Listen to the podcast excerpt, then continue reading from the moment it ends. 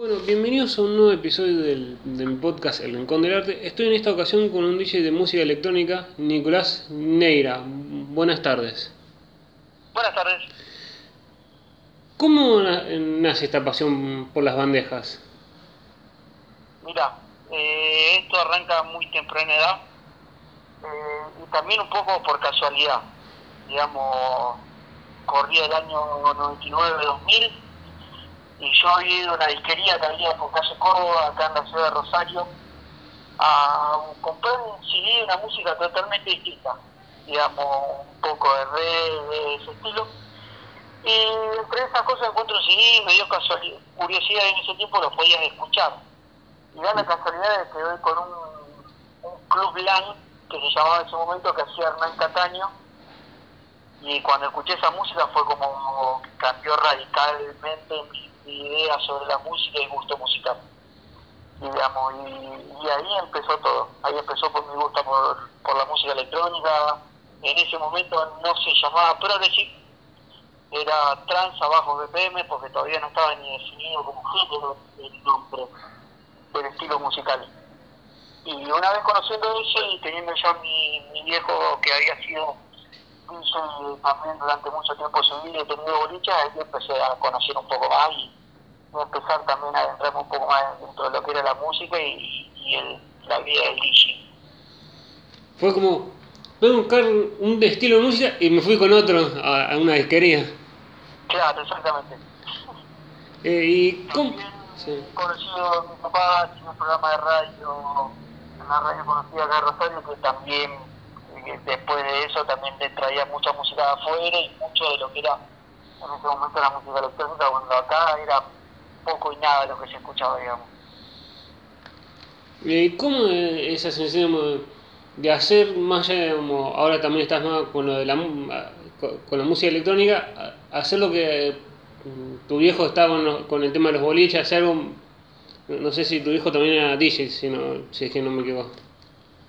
Sí, mi viejo, eh, a ver, Mm. mi papá tuvo todo lo que se dedicó a lo que era boliche, gastronomía y digamos, yo estuve desde muy chico metido en todo lo que era esto y también lo veía él, entonces eh, no, no es algo que me fue difícil tampoco, digamos, es como que ya estaba como muy generalizado con lo que era también todo ese tipo eh, de lo que era aprender poner música y todo ese estilo. Obviamente que era otro ti- tipo, pero fue esto, digamos, persistencia, insistencia, aprendizaje y también es como un poco reflejarse en lo que el padre uno hizo, digamos, inconscientemente. Fue pura casualidad. ¿Y alguna vez tuviste esa presión de decir, de mi viejo fue otro estilo, de- digamos, fue DJ, tenés esa presión de, de tengo un, un apellido que cargar? ¿Hola? Mira, si me fijo que se me cortó justo. Sí. Eh, si digamos tenés pre- eh, cuando arrancaste sentiste esa presión de decir mi viejo fue DJ y tengo un apellido que cargar o fue como normal y mm, más allá digamos a los No, no, no, no. No, fue obviamente que eh, si digo que soy el hijo de tal a padres de amigos míos, saben quién es mi papá, digamos, porque acá en Rosario él tuvo muchos boliches y conocidos, digamos. Pero no, no, no, nunca fue un peso, una molestia ni nada, todo lo contrario. Fue un gusto, un placer. ¿Y cuál es el, digamos, más allá de que he visto, tenés mucho, digamos, hablaste más del progressive y no, no, te, no te encansillás en un solo género o, va- o estás marcado más por el progressive o el, ahora más por el melodic o por algún... No, la verdad que no. A ver, escucho de todo, o sea, porque a- in- incluso géneros como el house pueden encontrar tracks que son progresivos. mm, Eh, pero si tengo que decirte, no me encierro. Me gusta el progressive porque la idea es de que, eh, la, la música tiene una progresión, tiene melodía. Eh, creo que también tiene un sentido, o sea, uno cuando escucha progreso, por lo menos a mí y a la gente que conozco, El progressive en cierta forma es como que te cuenta una historia, porque no arranca como una música golpeadora o, o, tan intensa. Es una progresión. Y un artista muy conocido de Argentina, como Hernán Catani, una vez dijo, no hay que encerrar el progreso en un solo género. Dentro del progreso se puede mezclar house, minimal, melody techno, techno, eh, deep house. Es un género que si sabes mezclarlo, puedes integrarle varios subgéneros dentro de lo que es un set de música. Es como los, los, los, los, géneros están, pero se, se van mezclando y no es todo más. Como se puede decir así también, del reggaetón es digamos, los géneros más, por así decirlo, tradicionales, o no, no digamos, el reggaetón, todo eso son más, más marcados y eh, en la música electrónica no hay tanto esa, digamos, marcación de un género con otro. Claro, o sea, siempre podés mezclar otro género, pero siempre manteniendo eh, tracks, canciones o como quieras llamarle, que siempre mantenga una melodía, que tengan un sentido de ser no que sean ruidosos, ni latosos, ni, ni tan duros, digamos. Eh, es como que siempre tienen estructura. Y se podría decir que los que llegan a apreciar el género, y muchos que no tampoco, entienden que el progressive es un estilo mucho más fino dentro de lo que es el género de la música electrónica. Eh, ¿Cómo, cómo es, es distinto el trabajo para producir una canción de un género de otro? ¿Y cuánto tiempo lleva digamos, hacer un track o, o lo que también después, por gente digamos, que estamos en el ambiente, un set de, de música electrónica? ¿Lleva mucho tiempo o es más, o es más corto? Mira, son, son dos cosas totalmente distintas. Armar un set o producir un track. Mm. Armar un set es una cuestión de selección musical. Vos podés escuchar o música que compras, otras te la mandan los productores. Eh, no tenés conocimiento musical, hay, hay programas que te ayudan, digamos, a, clasificar la música. Eh, sería algo muy largo de explicar ahora, pero digamos que van por notas musicales. Así que generalmente uno arma el set armonizándolo en notas musicales como para que la transición sea sea prolija y sea buena al oído, que no tenga saltos. Eh, obviamente que no es algo excluyente, porque a veces hay notas musicales que no tienen nada que ver una con la otra y quedan bien. Eh, ahora, lo que es producir un track es algo totalmente distinto. Un set uno puede armarlo en, en una hora o tres horas o cuatro horas, dependiendo de lo largo que crees que sea un track, y un track puede estar tres, cuatro meses en hacer un track de 7, 8 minutos. Digamos, es algo totalmente distinto, lleva mucho tiempo, eh, eh, es otro mundo.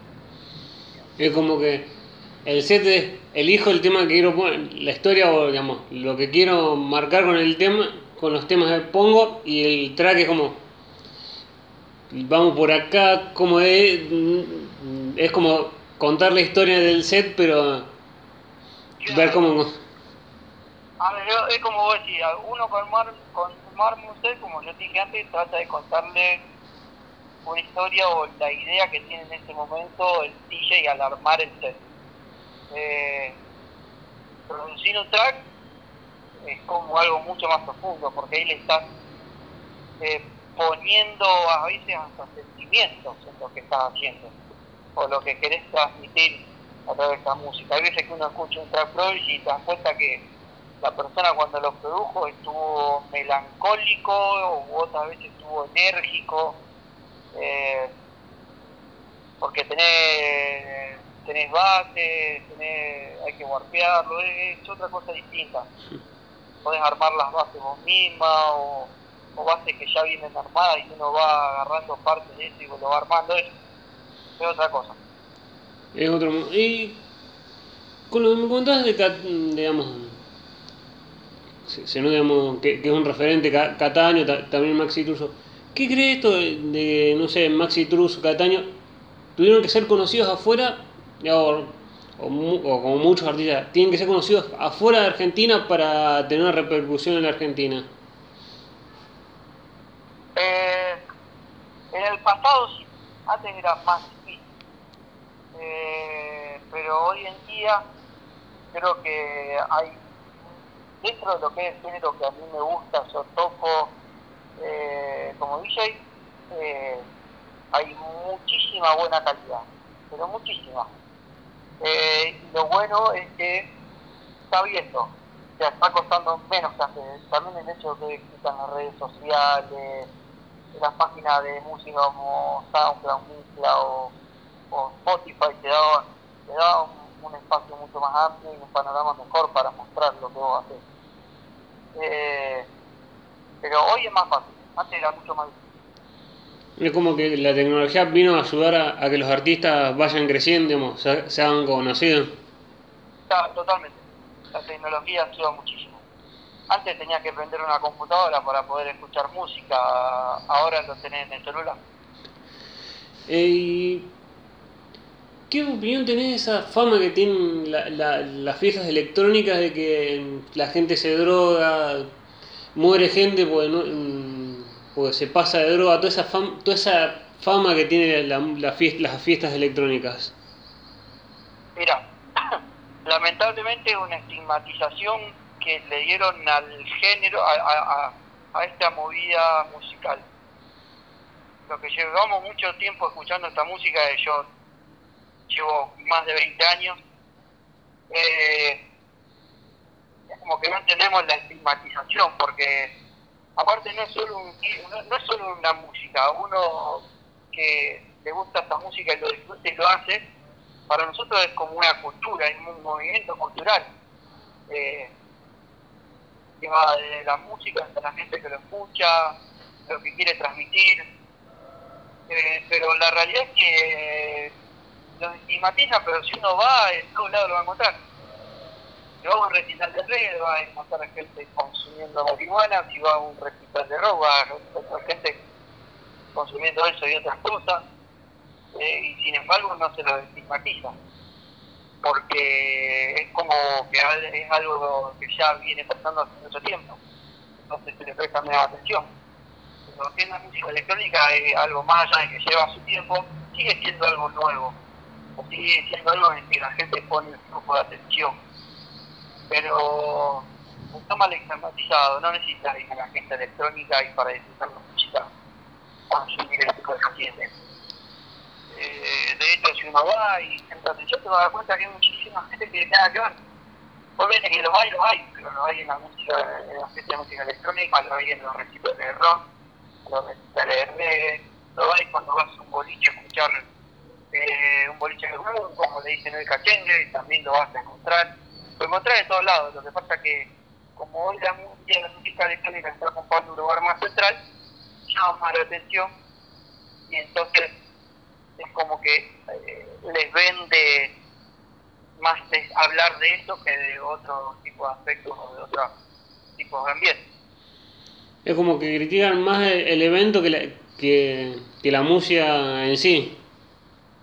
Claro, también lo que pasó en Time Warp hace un par de años como un detonante que puso lo puso más en el centro de la escena lo que pasó, que obviamente fue malito, fue tristísimo lo que pasó por, por el descuidado de las personas, digamos. Pero no hay que estigmatizar un género por lo que hacen algunos porque la realidad es que hay mucha gente que no tiene nada que ver con este estilo de vida y, la gran mayoría de los DJs tampoco lo hacen. No me voy a poner a hablar de mujer porque tampoco lo desconozco, pero no necesitas eso para ir a divertirte. Eh, ¿Cómo te agarraste el tema esto del aislamiento, de la cuarentena, para, para producir temas o para, para escuchar música? ¿Fue algo algo positivo o fue como... Sí, eh, sí, sí, sí, porque al también uno no, no, no tener eventos los fines de semana le dedica más tiempo. Le dedica más tiempo a buscar música, eh, a armar set, eh, dedicar eh, más tiempo a proyectos de, de producción de tracks uno tenía uno tenía dejado abandonado, digamos, porque la realidad es que hoy en día para poder sobre la música tenés que ser alguien muy conocido. Yo me tomo mi carrera de DJ y ahora también de productor porque empezó a hacerlo. Eh, de manera muy seria y profesional, pero la realidad es que mi sustento económico de vida pasa por otro lado totalmente distinto. Eh, así que al, poder tener los fines de semana libres uno le dedica más tiempo. Eh, más allá, obviamente tu, tu, hijo te apoyó, digamos, porque, porque, conoció esto de la música. ¿Hay algún amigo o alguien que te diga, eh, obviamente tenés que más dedicarte a, esta, a, lo que te va a dar de vivir que a la, que a la música? No, por suerte no. Por suerte siempre encontré un equilibrio para poder hacer las dos cosas. Eh, desde muy chico lo empecé a hacer, después tuve una larga cantidad de años alejado, digamos, pero fue por una cuestión de, de, de decisión personal, eh, no porque no tuviera tiempo, sino porque quería dedicarme a otras cosas, eran más otros planes de vida que estaban alejados de la música y cuando volví a hacer esto, eh, pude encontrar el equilibrio entre trabajo, familia, amigos, eh, salir a tocar, digamos, es como que se puede encontrar el equilibrio entre todo. ¿Y cómo es, digamos, más allá de, toda esta información, digamos, que mm, ir a un lugar y que la gente a presentarte en un lugar? ¿Cómo es, digamos, es decir, espero que a la gente le guste o es a la gente le va a gustar, lo único que tengo que hacer es pasar la música? No, no, no. no uno siempre, mira, hay muchos DJs que tocan y van con, con con algo ya, con una propuesta armada, digamos. Eh, y hay unos que no, y yo generalmente cuando voy a tocar no voy con ningún set armado. Alguna que otra vez, en alguna fecha que ponía uno que, que, ya es algo más importante, eh, va con los primeros cuatro o cinco tracks eh, ya planificados y después dejan que fluya viendo también cómo está la pista de baile, viendo también cómo está la gente y viendo también en qué parte de la noche se puede hacerlo. No es lo mismo poner música para un opening que para un warm-up o que para un main. O sea, el opening tiene que ser algo muy, muy tranquilo, muy, con mucha melodía, muy pasajero, muy de apertura. Eh, el warm-up tiene que ir poniendo un poco más de intensidad pero siempre eh, respetando el que va a venir después, eh, poner una música que sea de, de main de pista principal o de horario principal. Eh, estas son cosas que hay que tener en cuenta a la hora de ir a tocar.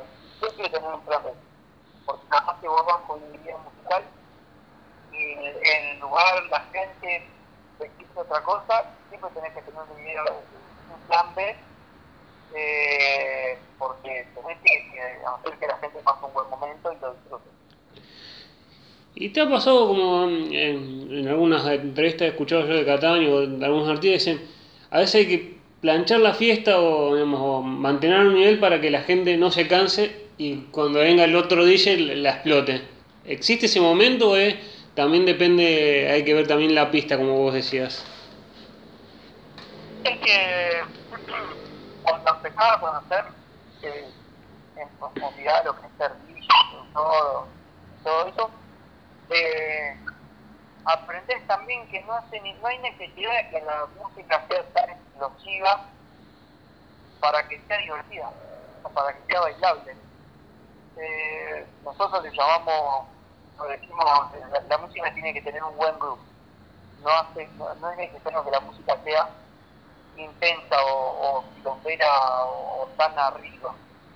Si la música tiene un buen grupo, no hace falta que, sea tan explosiva. Digamos, hay artistas que tocan down tiempo o música ambient, no te das cuenta que están tocando ese estilo porque tiene mucho.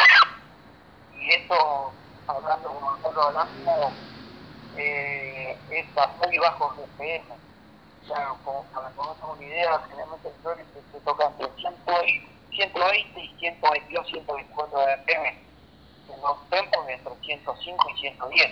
Mm. En otras cosas, para hacerlo bien, y el tecno generalmente se toca entre 127 y 132 y el trance más arriba incluso. Eh, por eso a veces algunos dicen el progre es plancha. No, el progre no es plancha, el progre tenés que saber aprender a escucharlo y darte cuenta que no hay necesidad de que la música esté a altos BPM y a tan fuerte intensidad para ser bailable. Lo importante es saber encontrar el grupo correcto en el momento de la noche que te toca tocar para hacer bailar y divertir a la gente. Una vez que en eso, la gente nunca se va a aburrir para que haces. Y para alguien que no, digamos, que, que, que escuche esto y diga, mm, la velo- eh, 200, 100, 150, los BPM, ¿qué, qué son por- para alguien que no sabe tampoco mm, o no conoce lo de la eh, los de, lo que es el BPM? Eh, Los BPM son eh, beat por minute, eh, eh, son golpes por minuto, digamos. Eh, voy a ser muy, muy, muy abarcativo en lo que voy a decir porque es muy largo de explicar, pero eh, un beat tiene cuatro tiempos. Es hit 1, 2, 3, 4, al 4 entra otra vez otro golpe. Mm, Digamos, eso se mide como BPM. Digamos. Y, la, y los BPM es la intensidad, el ritmo que tiene el track, digamos.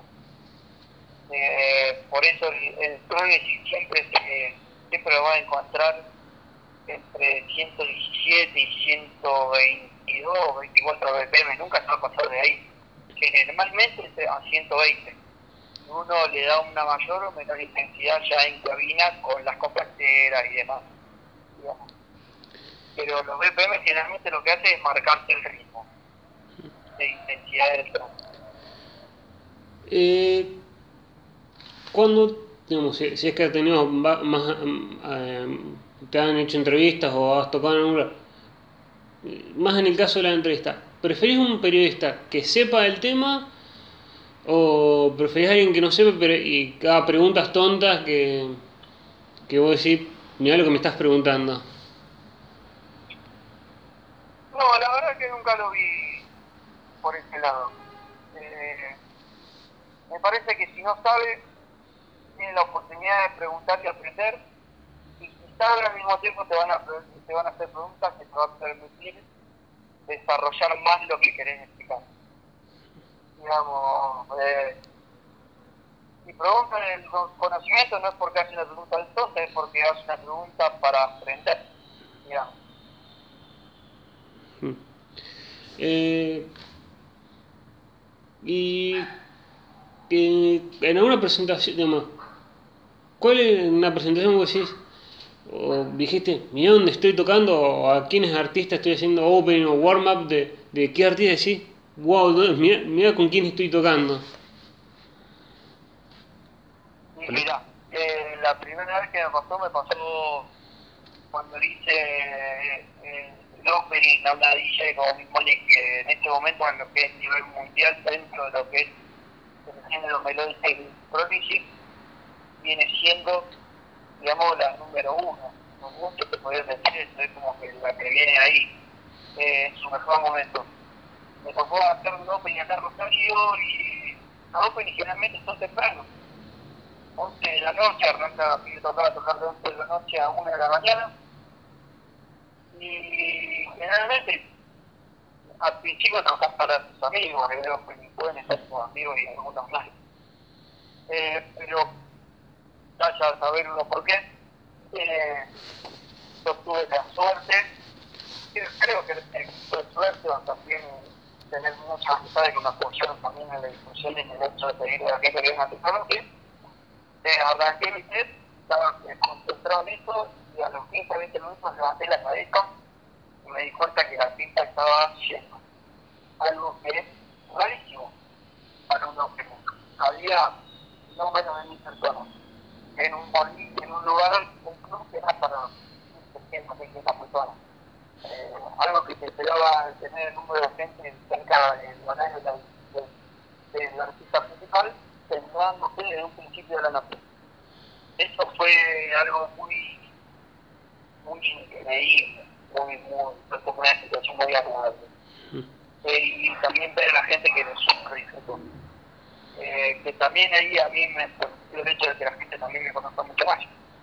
Eh, y otro punto también muy bueno fue hacerle el opening a Mar Martínez, un español que yo escucho hace muchísimos, muchísimos años, gran productor, y que la verdad que no, no, no, se me dio la oportunidad, no la esperaba y, y fue una gran satisfacción poder hacerlo. Fue como, esta oportunidad no la puedo desaprovechar porque más allá de, digamos, me puede dar un impulso para mi carrera, más gente me puede llegar a conocer. Claro, fue una gran vidriera para mí como artista. Una gran vidriera. En este momento la gente está empezando a reconocerme mucho más.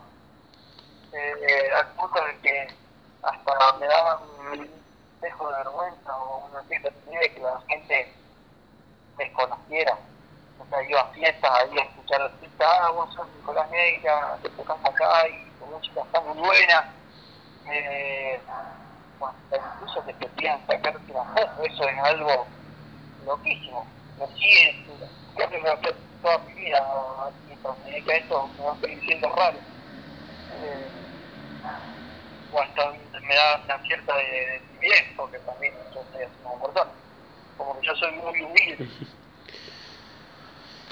Eh, y ¿qué, ¿Qué le dirías a alguien que, digamos, si te sentás a, a- a charlar con alguien o en una discusión, alguien que dice, los, DJ, lo- los, productores o, o los DJ no pasan, no, no, no, no trabajan, ya, no, no, no tocan música, no- solo hacen, ponen play y, a esa discusión de que, la, que los DJ no, no tocan música o no tocan los instrumentos como, como fue en ese, en ese tiempo. el- Le diría que para opinar hay que, hay que se va a ver hay- no hay que hablar desde la ignorancia.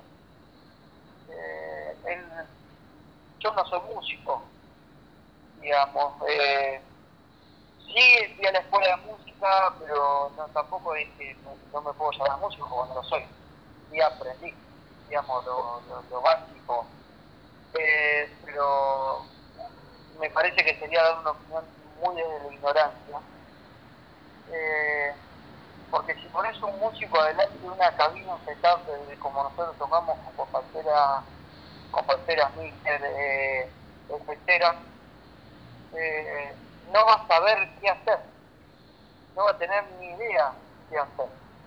Lo mismo que también me da una guitarra, yo no sé cómo tocar una guitarra. Sí, ahora estoy aprendiendo a tocar el, el piano, por una cuestión de que lo necesito para, para producir y porque es un, una herramienta más. Pero me parece que decir eso es muy ignorante y desconocer lo que uno hace. Porque al mismo tiempo, la gran mayoría de los DJs de música electrónica, antes de ser DJs, son músicos. Muchos. Muchos saben mucho música y saben tocar muchos instrumentos. Eh, y ya tenés, digamos, con, e- con esto la cuarentena, ¿te ayudó para producir temas que están por salir o, hay algunos que todavía están puliéndose para ir presentándose en algún momento? Y lo estoy, lo, puliendo, ¿viste? Uno siempre es, es quisquilloso, eso es lo que también tiene uno al momento de producir. Es que lo escuchás y decís, eh, no, te falta algo, te falta algo, te falta algo, siempre le querés poner algo más. Eh, por eso también uno cuando produce, produce, lo produce, lo mezcla, pero después deja que lo masterice otra persona eh, porque esa otra persona te puede dar eh, otra opinión de lo que venía haciendo. Eh, a mí me parece que el productor siempre tiene un ladero o alguien que conoce al costado que le va a dar una opinión de, lo que está haciendo con su track. Y también para decirle, está zarpado, buenísimo así como está, o podés agregarle esto, o sacarle esto. Eh, pero lleva su tiempo, su tiempo y, espero que para fin de año ya tener dos proyectos que salgan a la luz y, y que gusten una vez que uno monte. Eh, como decías, digamos, ahora con el tema de las redes, digamos, de la tecnología que ayudó a, facilitar muchas cosas para los artistas ¿crees que las redes sociales ayudan a, a mm, digamos, a que el artista se muestre o que la gente escu- lo vea, cosa que antes, o más allá de, no sé, gente conoce a, a DJs y ve tu presen- que vos fuiste el opening de algún artista, que las redes, gente que no, no conoce el ambiente, te, conozca. Sí, obvio.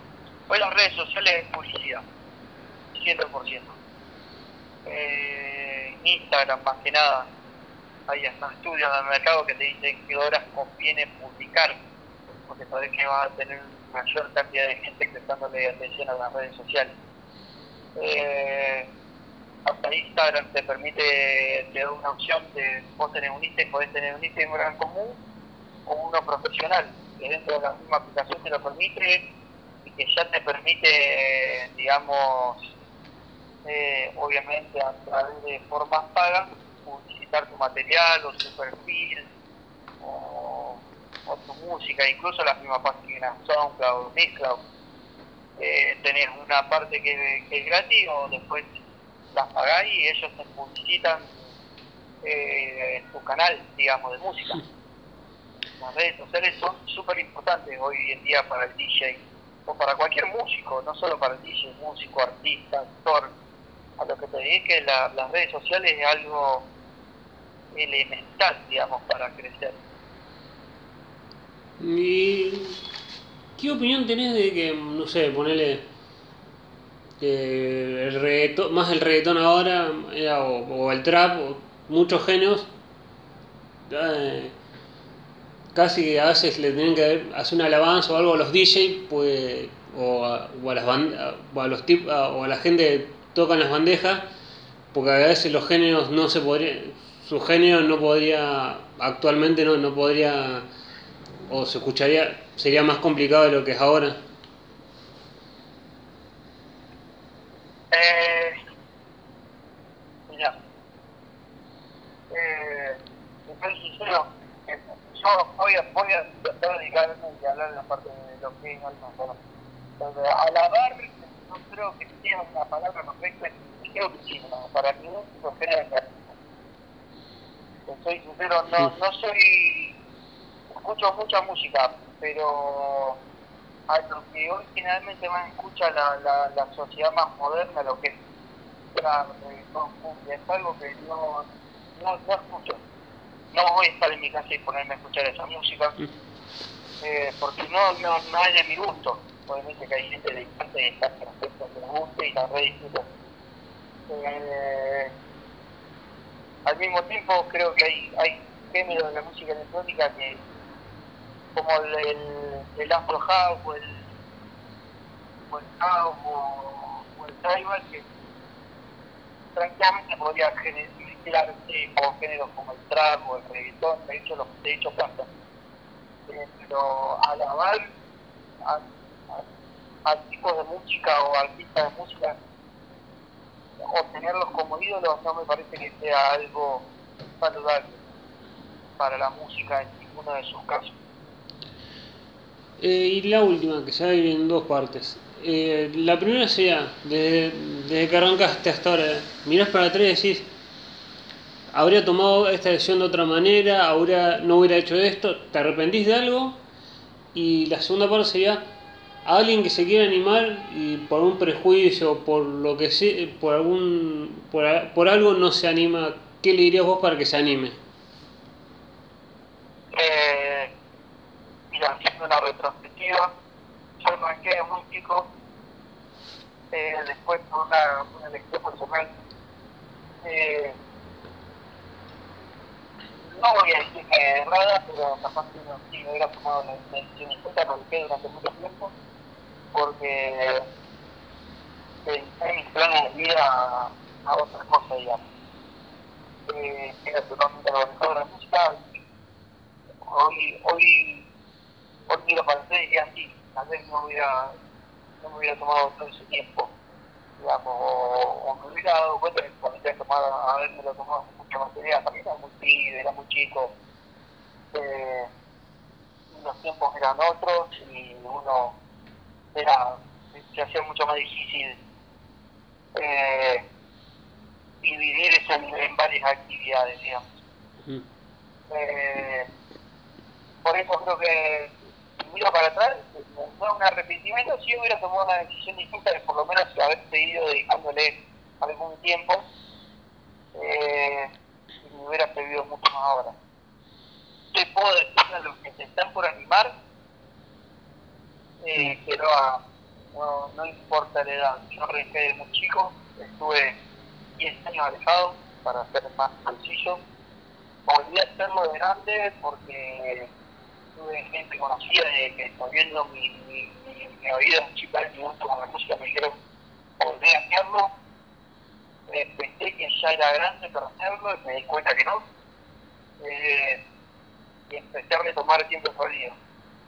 Entonces, si lo dejaste por alguna razón y estás dudando si volver a, a retomarlo, retomarlo, no lo dudes, el tiempo se recupera. Eh, es de ponerle muchas ganas y, tomártelo con seriedad. Y, y, y nunca dijiste querer aprenderlo, hay muchas formas de hacerlo. Yo siempre me hice autodidacta, digamos, fue el chico me interesé y me empecé a comprar más cosas para aprenderlo. Eh, y cuando lo tomé, fue algo, empezaron con los desafíos, fue bajar el programa y empezar a escuchar y meterme en eso. Obviamente que después me empecé a rodear de gente que conoce, me empecé a dar un montón de, recomendaciones, de ayuda y a enseñarme. Eh, de la misma forma yo hoy en día hay mucha gente que me hizo estaría amigos gente que desconozco también alguno a aprenderlo. Y yo le digo con total desinterés porque me parece que uno tiene que transmitir lo que aprendió. Yo no tengo problema este, cuándo y dónde y yo estoy una mano para aprenderlo porque también tuve mucha gente que a mí me ayudó a crecer en eso y me parece que siempre hay que ser eh, siempre hay que tener una evolución, siempre hay que ayudar a progresar el otro. Si el otro no lo sabe y vos no sabés y tenés tiempo como para poder ayudar a que aprenda, no veo por qué no. Eh, bueno, muchas gracias Nico por tu tiempo. No, por favor, gusto, gusto que me hayas llamado para esto.